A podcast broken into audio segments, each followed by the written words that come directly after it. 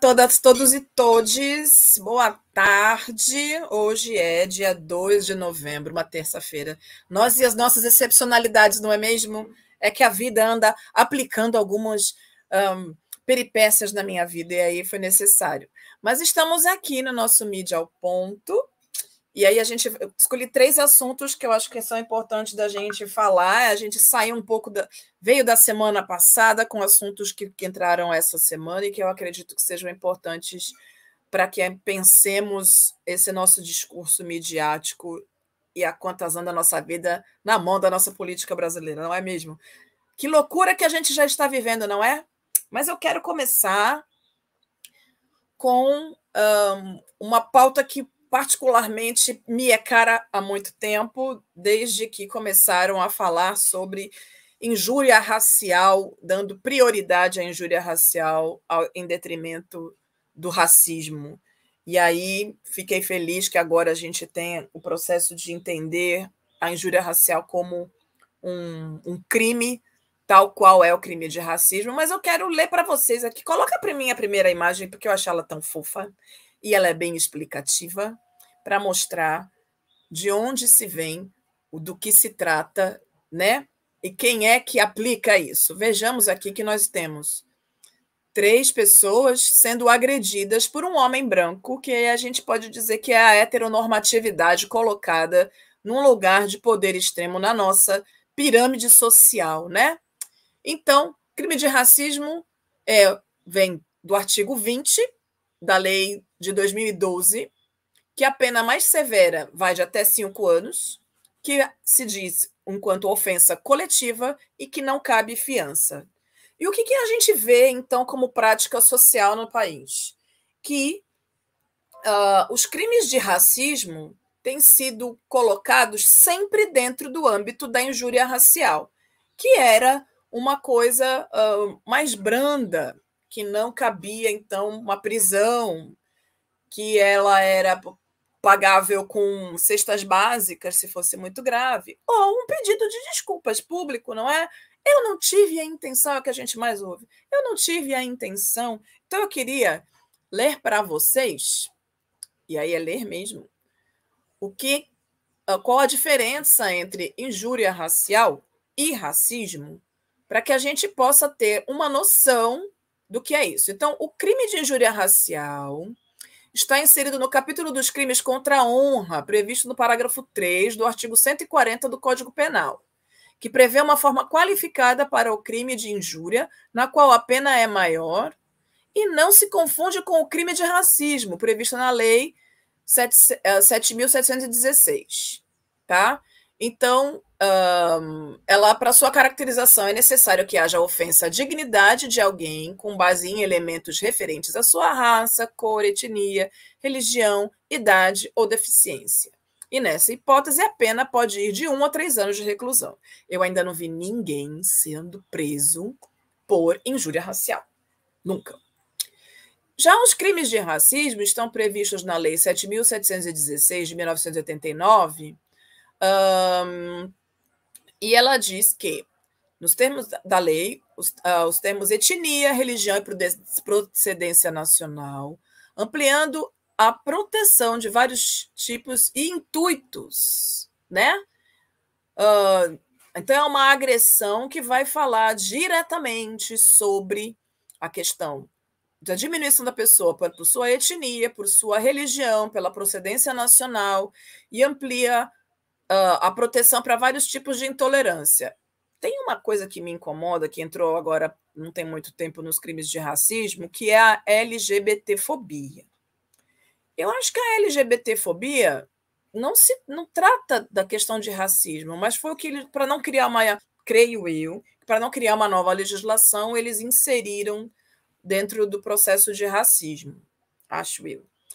O que acontece é que quando você realmente se encaixa no crime de racismo, você não é crime imprescritível e você vai preso e chega até cinco anos de reclusão. E aí diz aqui, eu estou aqui olhando no site do cadê? Tribunal de Justiça do Distrito Federal e dos Territórios. E aí o que diz? O que diferencia os crimes é o direcionamento da conduta. Enquanto na injúria racial a ofensa é direcionada a um indivíduo, então a gente pode falar que uma pessoa, se você chama alguém, uma pessoa só, é injúria, se você fala do grupo, é racismo. E no crime de racismo, a ofensa é contra uma coletividade. Ok. Né? Bom, a gente viu falar sobre isso na TV. A gente viu falar sobre isso uh, durante algum tempo em alguns é, canais específicos, né? mas muito mais focados na TV do que efetivamente nos jornais impressos. Procurei incessantemente nas capas dos jornais hegemônicos algo sobre a questão e vou dizer para vocês que eu não achei. Por que isso, né? A gente sabe que certas coisas são incômodas e quando elas são incômodas, elas podem ser faladas, não podem ser negligenciadas. Não foram. Estavam na mídia televisiva, mas na mídia hegemônica impressa, eu não encontrei nas capas dos jornais mais importantes e que cobrem nível nacional nenhuma menção à questão da, da injúria racial enquanto crime efetivo. Mas eu achei na internet algumas coisas e aí eu queria que vocês vissem comigo. Põe a próxima, por favor, Gui.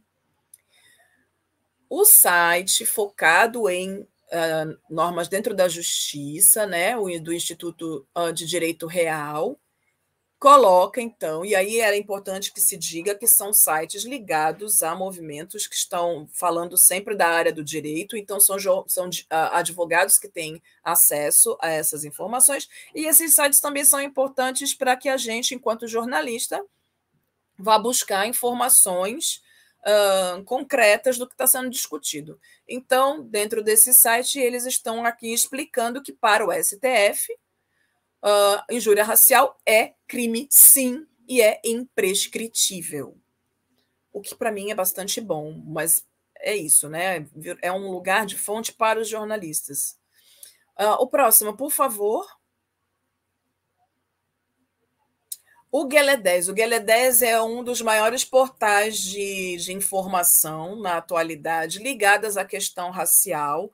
O Gueledés é um portal que fala especificamente sobre racismo, mas também muito ligado ao universo da mulher negra. Então, se vocês tiverem interesse em saber mais sobre as questões da, da mulher negra, lá é um, um, espaço muito importante. E saiu uma matéria uh, de uma jornalista falando, mostrando as diferenças entre racismo e injúria racial. E é muito importante que a gente veja isso e olhe, vejam vocês que essa notícia que eu encontrei no Gala 10, porque aí eu fui pela palavra-chave, é de 2016. Então percebam que essa demanda é uma demanda do movimento social negro há muito tempo. Nós não conseguimos entender por que, que tudo vai para o campo da injúria racial, já que, mesmo que você faça uma, um ato contra mim, Eliane, o seu ato é de racismo? Sim. Mas existe essa flexibilização no sentido de facilitar a vida daquele que está cometendo o crime? E era essa a nossa pauta. Então, agradecemos profundamente ao ministro Alexandre de Moraes, que coloca isso enquanto um crime de fato. Eu queria muito que caísse essa história de injúria racial, que era para não ter problema, porque é racismo, e ponto. A próxima, por favor, Gui. Aí, como eu não achei na, na capa da Folha, o que, que eu encontrei, então, dentro do site da Folha? A Folha tem um podcast chamado Café da Manhã. E neste podcast, uh, eles então falam sobre essa notícia de como a justiça brasileira lida com casos de injúria racial e racismo e indica o, caminho para você ler, ouvir esse podcast. Não, eu não ouvi ainda o podcast, mas vou ouvir. Tenho certeza que está muito bom, porque afinal de contas eles têm é, uma qualidade que precisa ser mantida. Mas é importante que a gente perceba uma coisa. Há umas três semanas atrás eu estava muito feliz porque Sueli Carneiro havia entrado para o grupo daquelas pessoas que iam fazer uma análise editorial do jornal e que iam trazer mais diversidade. Ah, vã ilusão, não é mesmo? que há pouco tempo atrás, agora, acho que há uma semana mais ou menos, uns 10 dias, Sueli Carneiro, por causa de um ato de racismo de um dos articulistas que escreve um texto extremamente racista, não foi diretamente com ela, mas foi a forma com que ele escreveu. Faz com que ela recue e diga: não, não quero estar nesse espaço. Sueli Carneiro tem essa possibilidade, ela é maravilhosa e ela sabe do que está fazendo. Então é muito importante que a gente pense que a Folha, mesmo com a saída da Sueli Carneiro do seu grupo é, desses consultores, ela não, não deixou de fazer essa ponte. Mas eu gostaria só que a gente parasse para prestar atenção se existe um compromisso de fato com a transformação, porque não basta que a gente fale. Se Sueli Carneiro ficou incomodada com a fala racista de um articulista e esse articulista continua dentro da Folha de São Paulo escrevendo de forma racista, será que de fato a Folha tem o intuito de transformar esse discurso de verdade? Ou será que é só mais uma falácia no sentido, vamos tornar o nosso espaço mais diverso? Mas se você não tiver o compromisso com aquilo, essa tal diversidade vai só entrar dentro do guarda-chuva identitário que não nos auxilia em absolutamente nada e o discurso fica vazio. Então é importante que percebamos é, essa movimentação. A próxima, por favor, Gui. Pois é, vamos ver depois, a gente comenta o que, que tem nesse podcast. A próxima, Gui, por favor. Ai, gente, agora vamos falar do Bolsa Família que acabou no dia 31. Aí, olha que coisa legal. Estamos aqui pensando, né? E aí a gente já comentou aqui no programa que a questão do Bolsa Família é uma questão política. Eles estão dizendo que não tem dinheiro para poder dar o tal do auxílio emergencial. Mas eles vão mexer no Bolsa Família, de 190 para 400 reais até o final de 2022. Pergunto-lhes, se o Bolsa Família deixou de ser pago agora, em outubro, e só vai ser retomado, ó, se tiver dinheiro em dezembro, como as pessoas que estão utilizando e dependem desses 190 reais vão fazer para se virar até quando esse dinheiro sair outra vez. Porque não existe ainda uma fonte efetiva dessa verba para fazer o Bolsa, aliás, o Auxílio Brasil, porque eles estão querendo, inclusive, rebatizar o programa que foi um programa que deu certo dentro das possibilidades, e aí precisa deixar uma marca, e aí ele quer deixar essa marca, e a gente já entendeu que isso é um processo eleitoreiro e populista, como também já falei disso na outra semana. A CNN, que também é um canal que se diz um, que ouve os dois lados da, da, da conversa, o que me causa bastante incômodo às vezes, eles têm uma postura de tacar fogo no rolê e depois sai para ver o bicho pegando do lado de longe, né? Mas de qualquer maneira, eles estão então fazendo uma matéria falando que do fim do Bolsa Família e começo do Auxílio Brasil e explicando como isso vai ficar ou como isso pode vir a ficar, porque dentro da matéria eles explicam, inclusive, que não tem ainda de onde, efetivamente, com certeza, de onde vai ser tirada essa verba para ser paga é, para ser paga esse auxílio. O que também me, causou alguma um, alguma curiosidade foi que os, os, grandes meios também falaram pouco sobre isso, os grandes meios de comunicação impresso, né? Os hegemônicos que a gente está utilizando. Então, o CNN foi um que eu achei interessante que eles colocaram uma matéria em destaque. Põe o próximo, por favor, Gui. Aí eu fui aonde? Eu fui lá na. Eu tinha que achar alguma coisa nesse sentido em algum lugar, né, gente? Porque a mídia hegemônica se recusa a olhar para a gente, que é preto e pobre e que precisa desesperadamente desses auxílios. E aí fui lá na revista Fórum e foi onde eu encontrei um pouco mais de um olhar mais preocupado sobre isso. Então, eles estão aqui justamente falando disso, né? Que um, o Auxílio Brasil está montando um esquema de guerra para aprovar, então já aprovou, mas assim, como é que isso vai se dar ainda não se sabe, né? E a gente já falou então e, é, e, e reafirma que um, é de fato um projeto já eleitoreiro. O Paulo Guedes diz que não há um plano B para o, o Auxílio Brasil, então é isso, o Auxílio ou é isso ou é nada, e aí danou-se. E sem apoio, o Bolsonaro apela para custear o Auxílio Brasil. E aí a gente vê aquela, aquele processo dele de fazer sempre a mil ameaças de que vai cortar isso ou vai cortar aquilo, e aí vamos ver como é que fica, porque, sinceramente, gente, agora está mexendo com os precatórios. Vocês sabem o que são os precatórios? Só bem rapidamente. Precatórios são uh, processos que são colocados na Justiça Federal e que normalmente estão ligados a questões trabalhistas. Então, existem muitos precatórios em andamento, inclusive na minha família, há pouco tempo, o meu padrasto recebeu um precatório num valor relativamente alto, mas muita sorte que ele conseguiu re é, receber, porque esse processo dele era de 2014. Então, ele entra com processo de revisão de pensão, uh, porque ele já é aposentado, e aí ele conseguiu fazer essa revisão e conseguiu é, e ganhou na justiça. Se estamos em 2021 e ele entrou com isso em 2014, vejam quanto tempo isso demorou.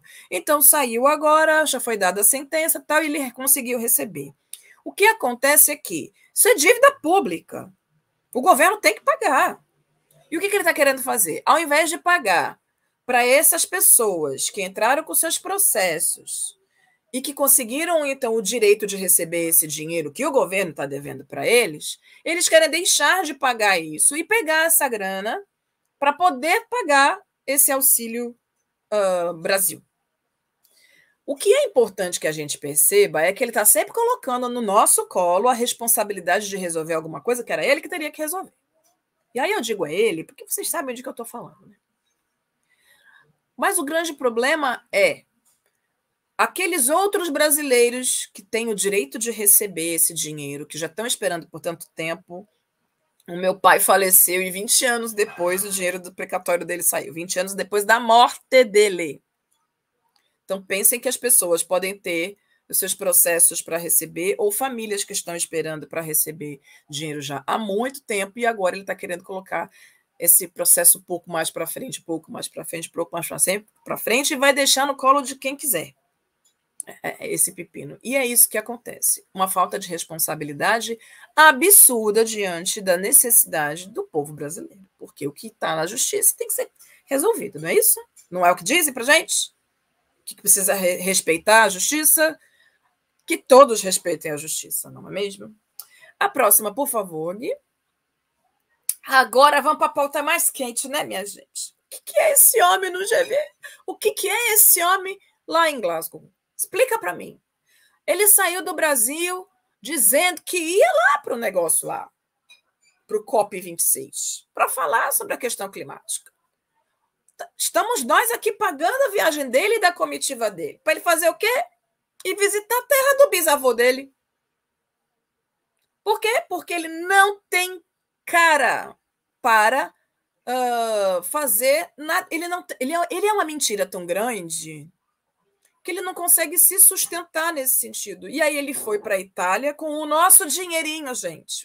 Somos nós que estamos pagando essa viagem para ele, para ele fazer turismo na terra da cidade, do, do bisavô dele.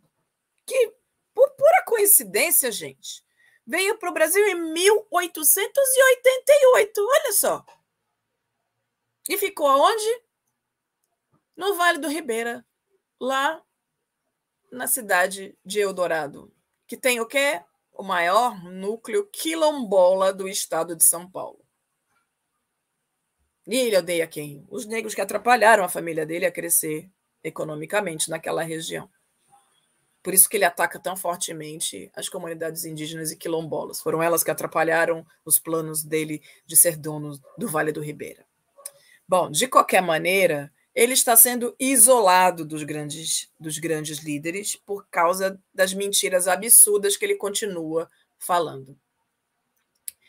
Ai, gente, e aí assim, aqui a gente está falando que o G20 expõe Bolsonaro isolado, de fato, as pessoas não fazem nenhuma questão de estar junto, então ele também não está fazendo questão de representar o Brasil. Hoje de manhã ele mandou um, um, um áudio, um vídeo falando sobre como ele pretende. Ai, meu Deus do céu, isso me dá uma revolta de como ele pretende lidar com a questão climática no Brasil e que a partir de que até 2030 não vai ter mais desmatamento ilegal. Mano! Por que, que não para agora com o desmatamento ilegal? Ou vai tornar todos os desmatamentos legais para que a gente não esteja no processo ilegal? Tem que parar de queimar, tem que parar. A gente não precisa mais. De, já já está para lá de provado que a gente já tem terra desmatada o suficiente para ter agricultura o suficiente. E a gente precisa parar. Precisa parar. Só isso. Mas eu queria mostrar. Pode voltar nessa imagem mesmo aqui que você estava? Porque tem uma coisa que então um detalhezinho básico que olha. Então assim, o COP cria momento decisivo para a crise do clima, é o que eles estão apertando, e eu continuo achando que a gente precisa, que aí é o movimento social organizado que precisa se organizar. O G20 que expõe Bolsonaro isolado e sem diálogo com as potências, ou seja, ele já tinha noção de que ele ia ter esse tipo de problema, e aí ele foi passear pela Itália porque ele é fofo. Agora coloca para mim Gui, um plano detalhe dessa notícia bem pequenininha que está aqui embaixo. É, acho que é a próxima é a próxima imagem. Aqui Aqui o G20 reunido na frente. Essa fonte é a fonte dos desejos e todo mundo joga moedinha para trás. Cadê o nosso presidente para jogar a moedinha para trás e fazer um desejo bem bom para nós? Para nós. Tinha que ser para nós. Né? Mas enfim. Mas põe a próxima que era aquele plano detalhe que está em detalhezinho. Ficou até jornalistas são agredidos durante caminhada do presidente. E aí, o que, que aconteceu? O Bolsonaro estava lá passeando na terra do, do, do, bisavô dele, e aí um jornalista foi lá fazer uma pergunta para ele. Todos sabemos que o Bolsonaro odeia jornalista, mas esse jornalista estava lá e fez uma pergunta da qual ele não gostou. E aí, o que, que fizeram? Os seguranças partiram para cima e agrediram fisicamente o jornalista. Bolsonaro sendo Bolsonaro, né, gente? Porque é isso, o cara está trabalhando, existe uma situação colocada em que o mundo inteiro está vendo, não dá para inventar que está tudo lindo e maravilhoso, que o Bolsonaro foi super bem-vindo. Não, não foi. Bolsonaro chegou na terra do bisavô dele, tinha manifestação contra ele, a favor dele. E tinha uma outra cidade que ele ia também para visitar, e aí havia manifestações contra o Bolsonaro, e aí ele resolveu não ir, porque ele não está disposto a encarar a... o ódio das pessoas quando ele faz as coisas para que as pessoas tenham ódio dele, né? Então, é, chega a ser incoerente. Se ele fosse um bom presidente, ele não seria tão mal recebido nos lugares, não é mesmo? Ai, gente, nós jornalistas que estamos fazendo o nosso trabalho, estamos sofrendo com essas pressões e com a violência que vem embaixo do guarda-chuva da pessoa mais importante política do nosso, do nosso país, que é o presidente da República. Como lidar com isso? Não é? Porque se a gente tem que respeitar a lei, ele também tem. E nós estamos sendo agredidos fisicamente porque estamos fazendo nosso trabalho. Enfim. A próxima, por favor, Gui. Aqui, uma manchete do Estadão, né, que está falando que empresários e ONGs tentam salvar o país do, de fiasco na COP26. Pois é, porque é isso. Para além dos, do, do oficial, do presidente da República, que é a nossa representação oficial, existem organizações não governamentais que estão atuando fortemente dentro da COP26 fazendo uh, ações pontuais sobre o que está sendo feito de maneira paralela ao governo. Quais são as parcerias que têm acontecido? E isso tem sido interessante. Um, das nossas representações, a mais importante foi de uma menina, de uma jovem indígena, que foi lá e falou sobre todas as mentiras que esse governo federal tem dito para se garantir no, no governo Então, o que a gente tem, na verdade, é de fortalecimento é a participação do movimento social. E a cada momento a gente percebe que é, a importância de nos organizarmos para que a gente consiga, minimamente, daqui para frente, ter água para beber, ter energia elétrica para a gente poder fazer as coisas que a gente precisa dentro da nossa casa, porque está perto o tempo de que teremos que voltar à lenha e ao gás, se é que teremos lenha e gás. A próxima, por favor, Gui.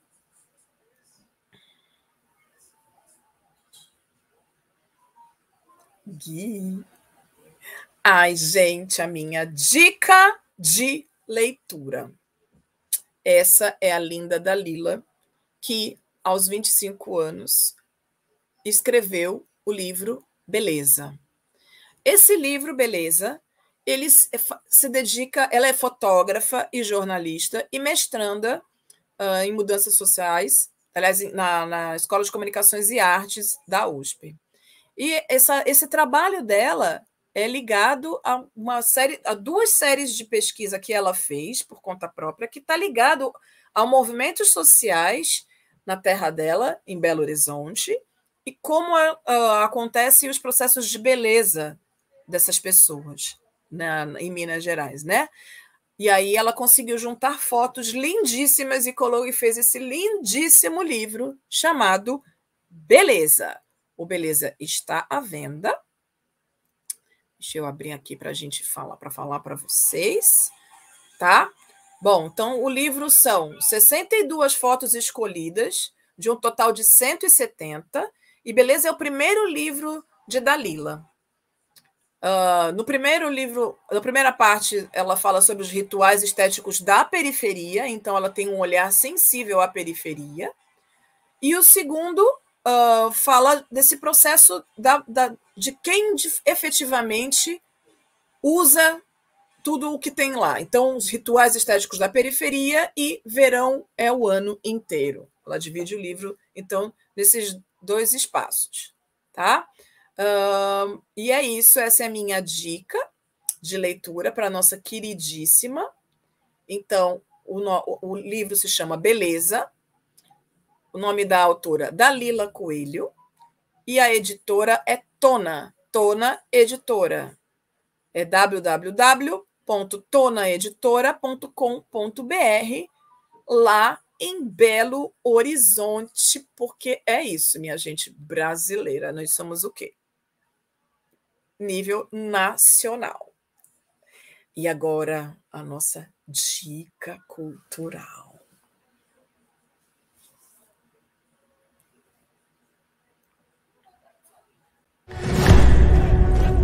Nós não somos marginais.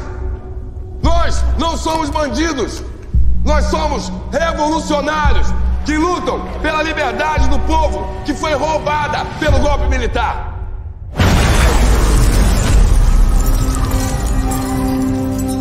O Brasil ainda não reúne as condições necessárias para o radicalismo que vocês estão propondo. Trabalhadores explorados e assassinados. Imprensa amordaçada. Ok, Preto, já chega. Presidente eleito expulso do país por uma corda de fascistas. Está bom de condições ou vocês querem reunir mais? Preto, não tem nada que eu respeite mais do que a escolha que a gente fez. Não me pede permissão para você sair daqui e morrer. O terrorista se chama Carlos Marighella. A polícia daqui sabe tratar com vagabundo, tratar bandido como bandido, não como revolucionário. Eu quero ficar com você. Assim que eu puder, eu vou te encontrar, meu filho. Promete? Prometo. Se eu mato preto, mato vermelho.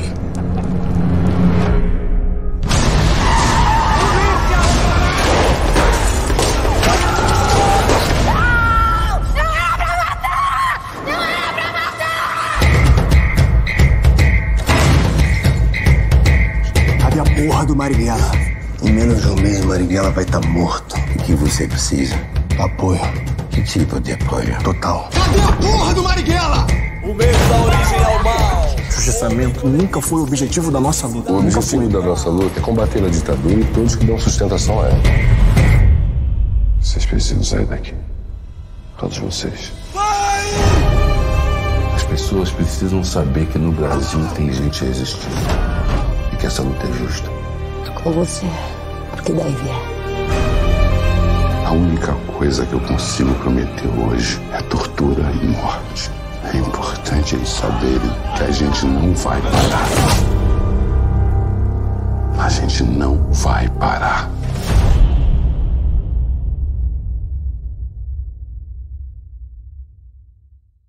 Hey, it's Lisa now. Oscars are handed out to recognize the work of actors, cinematographers, producers. É, gente, a gente não vai parar. É o que Marighella diz e é o que fazemos. Porque é isso, a luta continua. E me, me, me pergunto por que, que a gente está voltando a essas, a essas estruturas, né?